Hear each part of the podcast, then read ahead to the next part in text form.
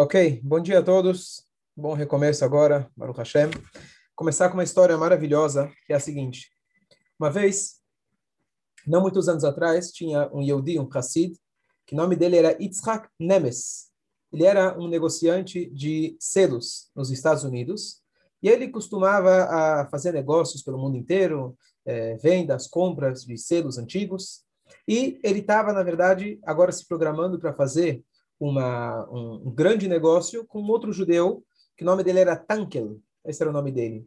E eles foram se preparando, preparando os, os contratos, era um contrato muito grande, e durante é, meio ano eles estavam se preparando para esse grande momento que eles iam assinar o contrato, mas logo depois que eles escreveram o contrato, ainda antes de assinar, eles começaram, entraram em alguma diferença e eles começaram a brigar e eles então decidiram não fazer o um negócio. Bom, aquele Nemes, ele, aquele Hassid, ele ficou chateado, mas passou um tempo ele pensou, tudo é Be'ashgacha Pratit, tudo Hashem, ele, ele que coordena o mundo. E ele pensou, falou, olha, talvez aquele meu encontro com o judeu não foi para fazer negócios negócios financeiros, mas talvez negócios espirituais. Esse Yehudi, eu sei que ele ainda não cumpre grande parte das mitzvot, eu preciso aproximar ele para a Torá ele liga para ele e fala: Olha, esquece aquilo que foi, nosso problema, eu quero ser seu amigo, eu queria te sugerir. E aos poucos ele foi falando para ele de Torá, de mitzvot. E ele falou para ele: Olha, uma das coisas que ele acabou falando: Olha, você tem que cacherizar a tua cozinha. E ele falou: De jeito nenhum, minha esposa não vai concordar, ela já é uma pessoa de idade, não vai mudar. Bom, passou alguns meses, eles continuaram em contato e infelizmente a esposa daquele homem acabou falecendo. Então, ele ligou para ele, claro, consolou ele, passou um tempo e ele sugeriu de novo, falou: "Olha, a tua desculpa era a tua esposa, infelizmente, essa é a nova, um novo cenário, mas quem sabe agora você aceita fazer kasher". Ele relutou, relutou, relutou, ele falou: "Não se preocupa. Eu vou toda semana para tua casa e eu vou trazer para você comida pronta de semana a semana". E assim foi. Aquele Yehudi, aquele Hassid, ele ia até a loja, comprava marmitas para a semana toda, gastava, vocês podem imaginar quanto, fazia uma viagem longe, distante, do Brooklyn até o Bronx, que não era, não é tão perto, e ele semana a semana gastava, entregava para aquele homem e deixava para ele já a comida pronta. Imagina um homem que a esposa faleceu, não tinha talvez quem cozinhasse, quem ajudasse, seria uma grande ajuda. E assim ele entregava para o cara e aos poucos tentava é, aproximar ele. E assim foi por 80 semanas. Chegou um dia aquele tanque, ele vira e fala para ele, olha, meu amigo Nemes, agradeço muito teu empenho, teu esforço, mas agora não precisa mais. Bom, ele ficou feliz, falou, pensa, quem sabe agora ele se convenceu, viu meu trabalho, se convenceu que vale a pena ser kasher. Ele falou, olha, na verdade, eu queria te contar que você não precisa mais trazer aqui a comida, porque eu não gosto muito de comida pronta, essas marmitinhas não são tão gostosas. Eu, na verdade, acabo dando para o meu cachorro toda semana e acaba até sobrando a comida que você me manda. Então, queria te dizer que não precisava trazer mais. Aquele Hassid, quando viu isso, quase teve um ataque de coração. Mas, novamente, depois de um tempo, ele se recuperou e pensou: nada, nada é em vão, essa foi a vontade de Hashem. Tanto que eu me sacrifiquei por esse homem, e assim que ele. Essa foi a, esse foi o resultado. Mas passa alguns anos e ele recebe na casa dele, aquele Hassid recebe na casa dele um jovem universitário. E o jovem universitário fala para ele: Olha, eu, eu vim aqui no Shabat, estou interessado em crescer no meu judaísmo. E eles começaram a conversar. E aquele jovem, em algum momento, ele chega e fala para o Hassid: Ele fala, Olha, eu queria te dizer por que eu estou tão interessado. Meu avô me contou que durante um ano e meio ele tinha um homem meio maluco, que ao longo de um ano e meio, 80 semanas seguidas, ele vinha, comprava marmita, viajava, vinha até ele, entregava tudo pronto. E aí, então, ele, eu comecei a pensar e meditar, falei, poxa, judeus como esse tinha só nas épocas antigas. Eu não conseguia acreditar que teriam judeus ainda nesse nível de dedicação para essa missão nos dias de hoje.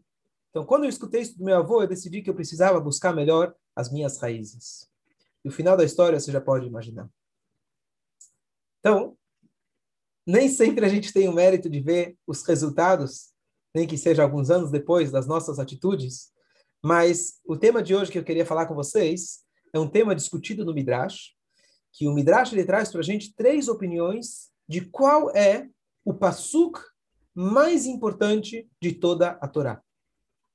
E sobre essa discussão, a gente vai falar hoje a importância da shigra, se fala em hebraico, da rotina. É trazido, eu não lembro, eu estava tentando me lembrar, um shiur que eu escutei muitos anos atrás, o Jonathan Sachs, ele fala sobre a importância da, da rotina. Ele traz lá todo um estudo, trazendo os grandes é, pensadores e revolucionários da história, começando com Einstein e outros, que eles tinham uma rotina diária precisa, que eles nunca mudavam aquela rotina. Aquele cara que você imagina, aquele Sam grande, super, né, super é, inteligente, etc., ele tinha uma rotina diária que não importa, um deles até, acho que ele tinha um pouquinho de toque, é, obsessão, ele até contava os quantos é, grãos de feijão ele comia por dia, alguma coisa assim ele trouxe. Então, hoje a gente vai discutir um pouquinho sobre essa questão da rotina. Por quê?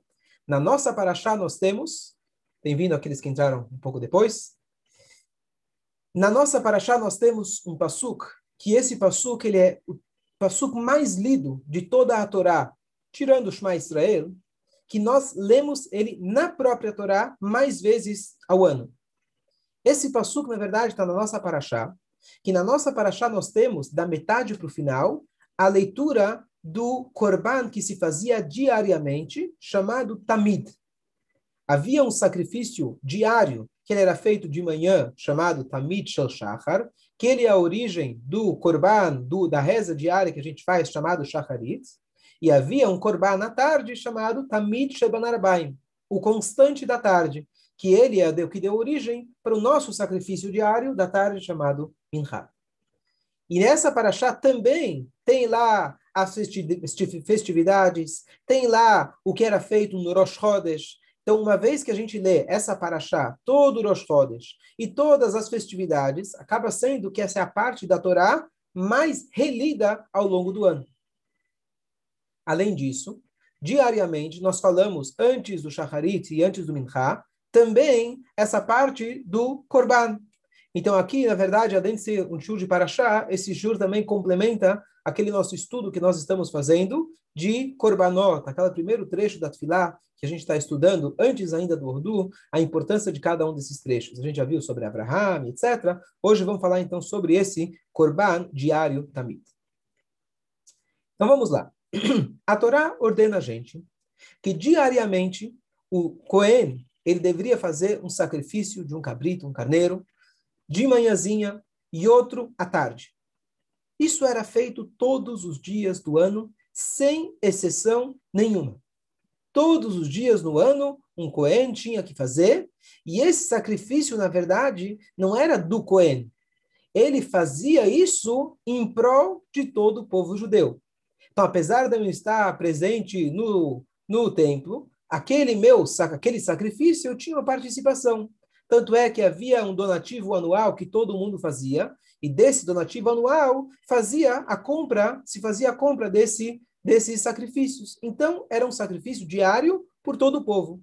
Em outras palavras, a Torá exige que todo dia de manhã tenhamos uma rotina e toda, todo dia à tarde repetimos essa mesma rotina. Vamos então agora para aquela passagem que eu comentei com vocês, de qual é o trecho mais importante da Torá. Essa, na verdade, é sempre uma pergunta capciosa. Qual é a festa mais importante da Torá? Qual é o dia mais importante do ano? Claro, é sempre o hoje, é sempre é, é, é, aquele momento que a gente está vivendo agora, mas cada vez a gente pega um, uma passagem diferente, porque a Torá ela é infinita, então cada trecho da Torá, cada passagem da Torá contém o um infinito. Então, se você focar nela, ela vai se tornar a parte mais importante de toda a Torá. Vamos ver aqui a passagem, então. O livro chamado Ein Yaakov, é o livro, na verdade, é um grande comentarista das passagens homiléticas do Talmud. Ele traz o seguinte: eu encontrei um, um artigo em nome do Midrash e eu não encontrei ele nos, nas escrituras do Talmud. Mas esse é o artigo. Seguem aqui três opiniões. A opinião de Ben Zoma. Ele fala: nós encontramos o passuco mais geral a regra mais importante de toda a Torá. Shema Israel, Hashem Elokeinu, Hashem Echad. Segunda opinião, Ben Nanás, ele diz, nós encontramos um passuca ainda mais geral, mais fundamental. ame ao próximo, não preciso terminar. Isso a gente conhece, a história do Hillel, né? que é amar ao próximo, não fazer para o outro aquilo que você não quer que faça para ti, essa é toda a Torá. Terceira opinião, Shimon ben Pazi diz, nós encontramos um passo mais fundamental, mais elementar, mais genérico, mais como um pilar de toda a Torá. Etakeves echa taseh baboker, ve'et akeves asheni taseh ben arbaim. O primeiro carneiro você vai fazer de manhã, e o segundo carneiro você vai fazer à tarde. Se, se levantou, o Rabino Rav Ploni se levantou sobre seus pés e disse: a Alahá é como a terceira opinião. Essa, esse passo que diz o primeiro carneiro faça de manhã e o segundo à tarde, esse é o mais fundamental de todos. E quem lê essa passagem, logo vai perguntar. Eu entendo quando você diz que o Shema Israel é o mais importante. Que isso representa o nosso contato com Deus. Isso é o mais importante de tudo.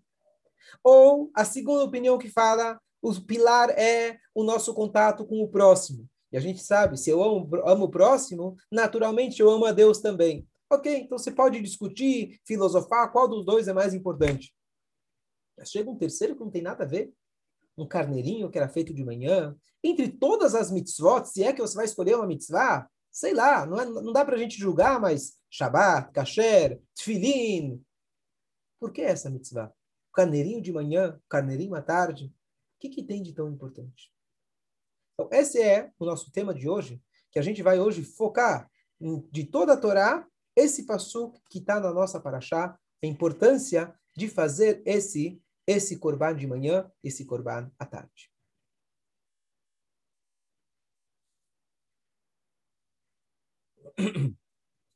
A pergunta é, na verdade, um pouco mais filosófica e um pouco, um pouco mais abrangente. Por que a Torá foca tanto nos rituais?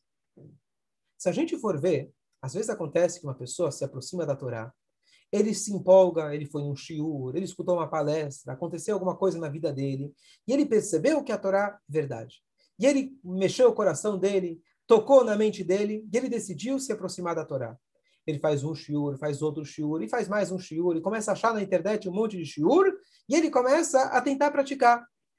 Passa um tempo, a empolgação naturalmente ela vai se acalmando, e ele começa a perceber que ele ficou preso.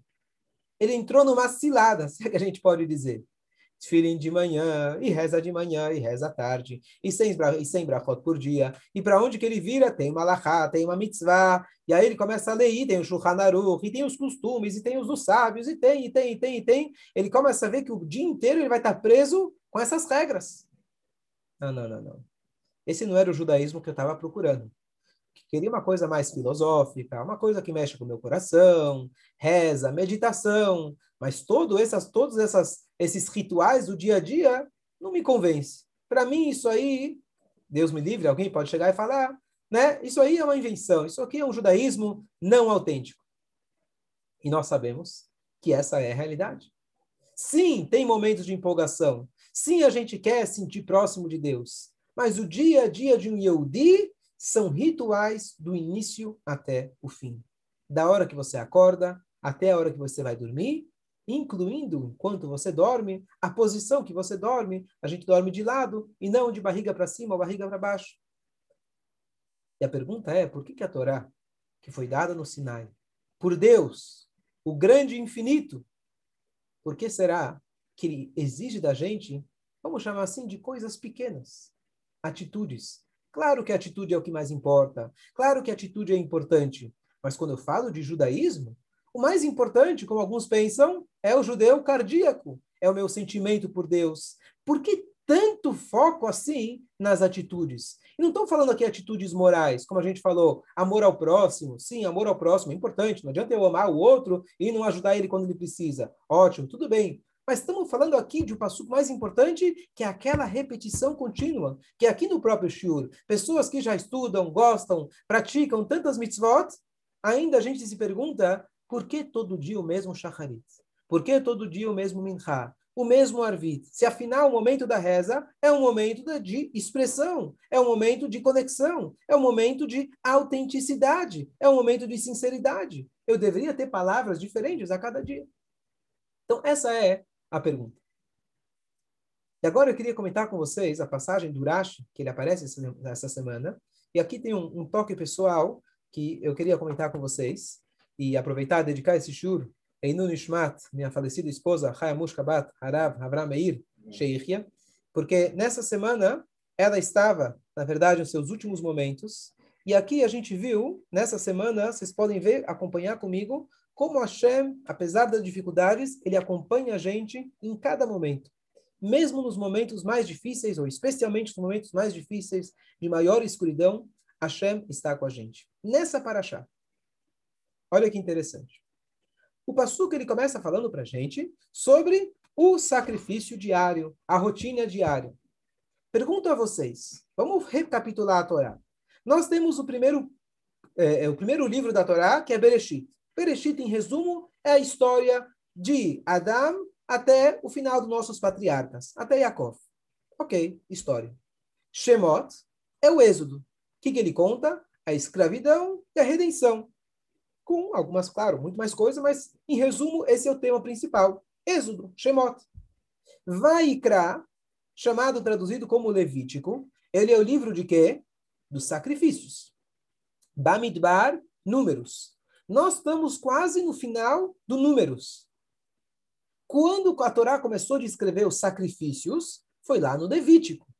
Então a gente já passou um livro e quase dois livros, e agora a Torá se lembra e fala: Opa, opa, opa. Tem um sacrifício, tem que fazer todos os dias. Todos os dias tem. Ah, agora você vai me dizer o um sacrifício diário?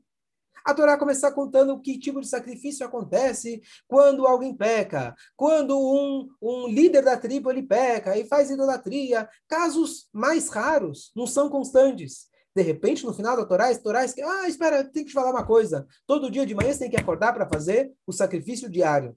Peraí, se esse é o diário, e como a gente acabou de falar, que é o passuco mais importante de toda a Torá, você deixou ele para o final?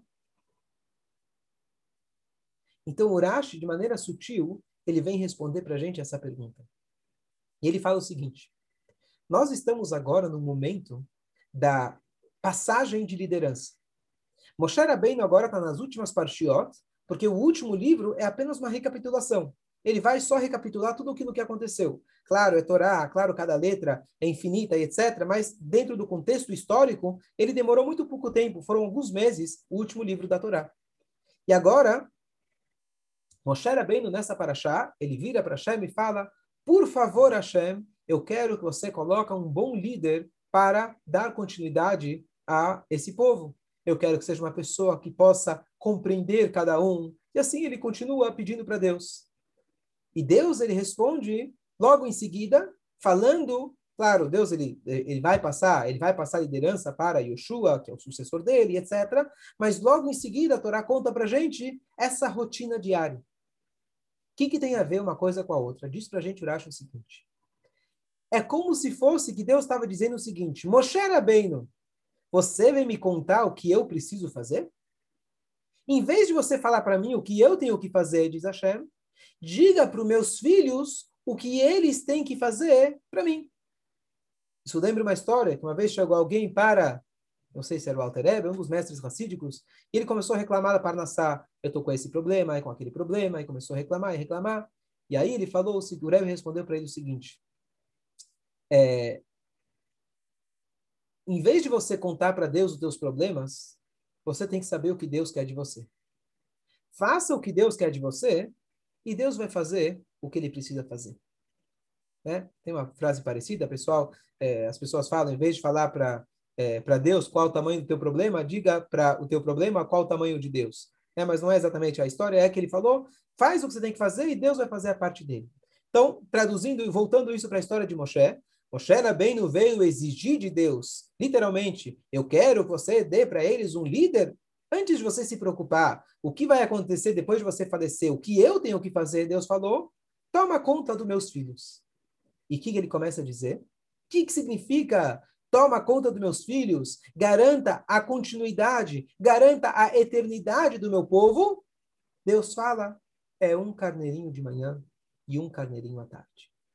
Essa é a, o segredo da eternidade. Esse é o segredo da resiliência. Esse é o segredo da continuidade. Esse é o segredo que nós estamos até aqui. Porque Deus ele falou para Moshe: você quer garantir que o povo continue? Sim, eu vou colocar um líder.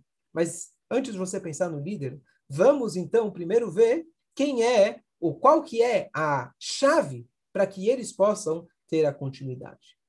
E aqui, então, o Rashi traz para a gente a passagem que é sobre, sobre isso que, é, que eu queria comentar com vocês. O Rashi ele traz para a gente, aqui no capítulo 28, segundo versículo, ele fala o seguinte, uma rainha é, querida, ela estava pronta para falecer. E ela chama o rei no leito de sua cama e ela exige dele, por favor, não deixe as minhas crianças, não abandone meus filhos. E o rei, ele vira e fala para ela: Antes de você dizer para mim o que eu tenho que fazer com os meus filhos, chame os seus filhos e primeiro você tem que falar para eles, para eles me escutarem, para que eles possam seguir o meu caminho. Ou seja, não adianta eu, eu querer cuidar deles se eles não estão prontos para me escutar. Então, você que está falecendo, primeiro você manda eles, e depois, aí sim, eu vou fazer a minha parte. Então, a Shem falou a mesma coisa. Então, quando eu li essa passagem, realmente que, né, como eu disse, a minha esposa estava literalmente nos seus últimos momentos, e eu vi assim uma proximidade de Hashem muito grande, como se fosse literalmente uma rainha, e com a preocupação do que vai ser, aqui nesse, nesse Rashi, é, eu não fui o único que tive essa interpretação, que não precisava muito de interpretação, mais pessoas na minha família tiveram essa mesma sensação, e que realmente Hashem está com a gente, e a nossa preocupação, o que, que vai ser no futuro, Hashem fala para a gente, né, pergunta para Hashem, o que, que vai ser Hashem? Que, a gente quer mandar em Hashem? Falar, ah, faz isso, faz aquilo, deveria ser diferente. Hashem fala, antes de você falar para mim o que eu devo fazer, faça você a sua parte. Você tem que tomar cuidado, você tem que cuidar dos meus filhos para que eles possam seguir adiante. Então aqui a gente, é, com essa frase, como eu disse novamente, como a gente percebe aquilo que o Alter ele diz, que a gente tem que viver com a Paraxá, e viver com a Paraxá significa viver com, a, com as mensagens e traduzir elas para o nosso dia a dia. Então, isso para mim ficou realmente muito, muito gravado. E com certeza a Shema aqui deu força para que a gente possa estar aqui hoje reunido, Baruch Hashem, com muita alegria. E o quinto Yortzai dela, esperamos que chegue já com a vinda de Mashiach, que ela esteja aqui de volta, Bezrat Hashem, com todos nós.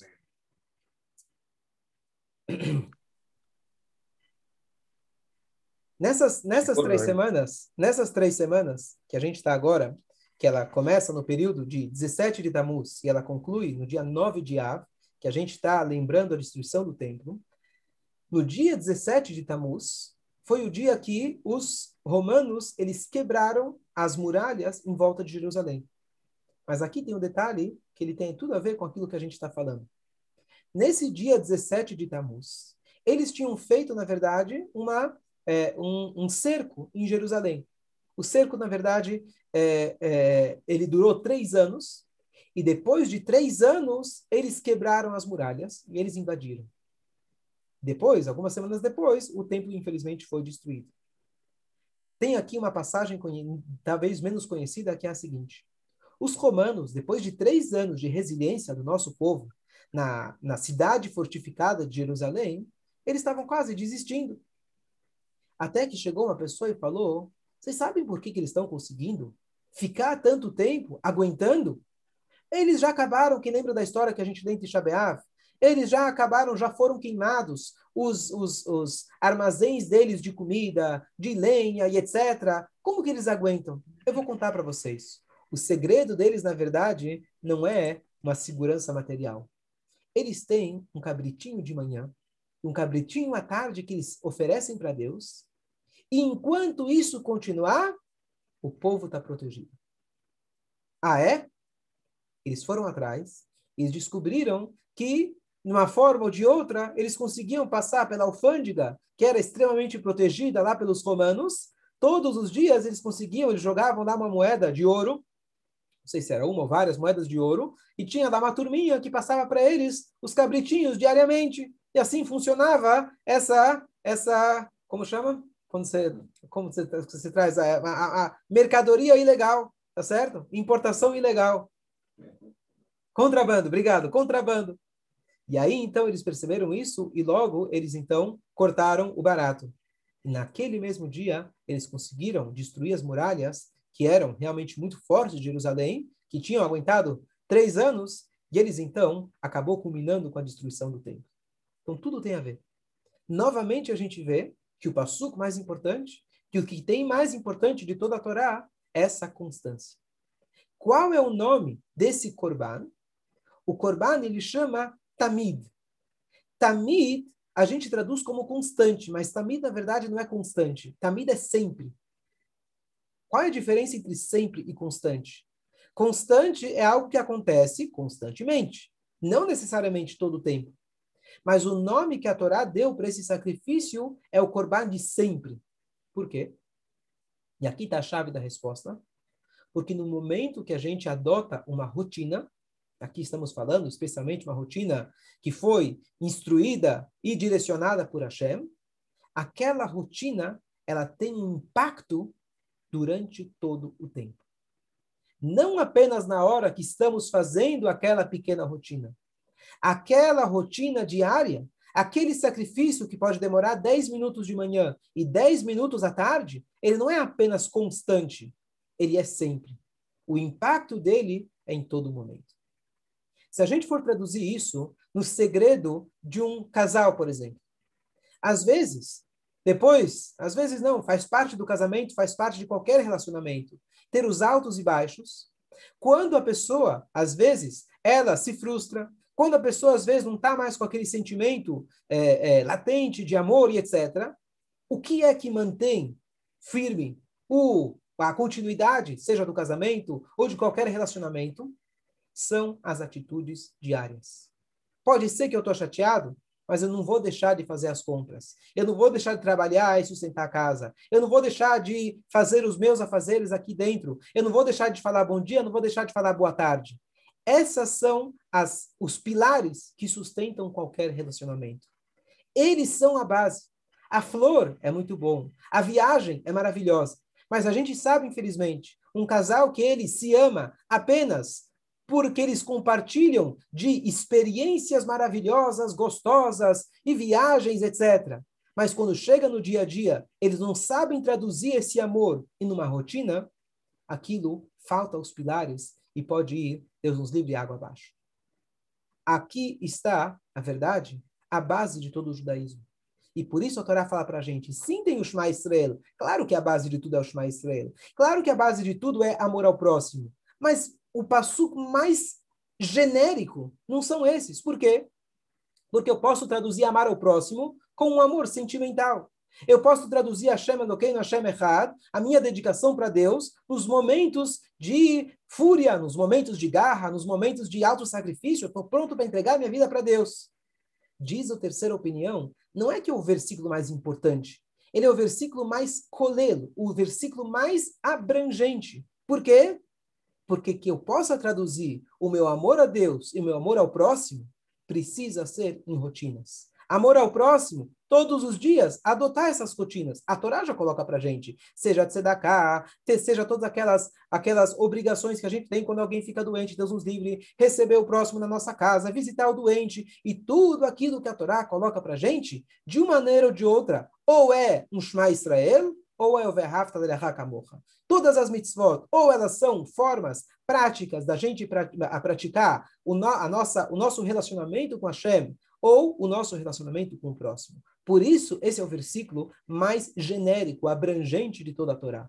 E aqui, então, a gente tem a conclusão de que a Torá coloca para gente, sim, claro que a gente quer incentivar os sentimentos, mas o que conta realmente é a nossa rotina. Pode ser, às vezes, monótona, pode ser mecânica. Para isso a gente estuda, para isso a gente tenta se aprimorar, para isso, para isso a gente vai, é, a gente escuta shiurim, escuta histórias, etc., que vão acender a nossa alma. Mas isso nunca às custas da prática diária. O Rebbe Rashab, o quinto Rebbe, uma vez ele estava num Fabrengen. Ele estava fazendo um Fabrengen e o clima estava super, super, super elevado. E os alunos estavam num nível muito, muito, num clímax muito, muito alto. O Rebbe perguntou que horas são, porque já estava chegando perto da hora do, do prazo do Minha, tarde. e os Hassidim meio que deram uma enrolada. E aí ele perguntou que oração, foi alguma coisa parecida com isso na história, até que eles falaram. Ele entendeu que já estava quase na hora, literalmente, de Minha, de passar o prazo. Ele falou, falou algumas palavras em Yiddish, que eu logo vou traduzir, que ele falou o seguinte: Ober mitaminche nemtmen atzmus. Porém, com o mincha, a gente consegue atingir a essência de Deus. Porém, significa, apesar de que o clima aqui está muito elevado, a gente se sente muito espiritualizado, mas com um pequeno mincha, não tem pequeno, mas com um mincha, que significa dar os três passos para frente e os três passos para trás, se curvar cinco vezes na midá, e falar as palavras certinho, e cumprir de novo aquele ritual, com isso a gente atinge a essência de Deus. Todos os sentimentos são super bons, porém, se a gente quer atingir a essência de Hashem, é através da disciplina, é através da rotina, é através da repetição, e é dessa maneira que a gente manteve o judaísmo ao longo de toda a história. Não foram sentimentos nobres que eles nos mantiveram até aqui, e sim a prática, a rotina, a prática das mitzvot é o que nos mantiveram até os dias de hoje, o povo mais resiliente, o povo mais antigo que a gente está até aqui, o dia de hoje. Para concluir, tem uma passagem bonita uma história do Rab Levi Yitzhak de Barditchev, famoso mestre de duzentos e poucos anos atrás, que ele era chamado o protetor do povo de Israel. Ele, é, uma vez na cidade dele, um ladrão, ele foi preso. Infelizmente, ele foi pego várias vezes repetindo crimes e ele estava na prisão. Então, ele, é, aquele rabino, não deixou de visitá-lo. Ele foi, foi até ele, estava sendo tratado com muita rigidez e ele ficou com pena daquele homem. Ele queria ajudar ele e ele viu que o homem estava né, sofrendo, estava sendo espancado. E ele pensou, ele comentou com, ele comentou com um homem e falou, bom, né, em outras palavras, de forma, com certeza de forma fina e sutil, ele falou, agora, quem sabe você vai aprender a sua lição, você não vai repetir. Ele vira e fala, Rebbe, o quê? Você acha que já só porque eu errei uma vez, eu vou desistir do meu trabalho?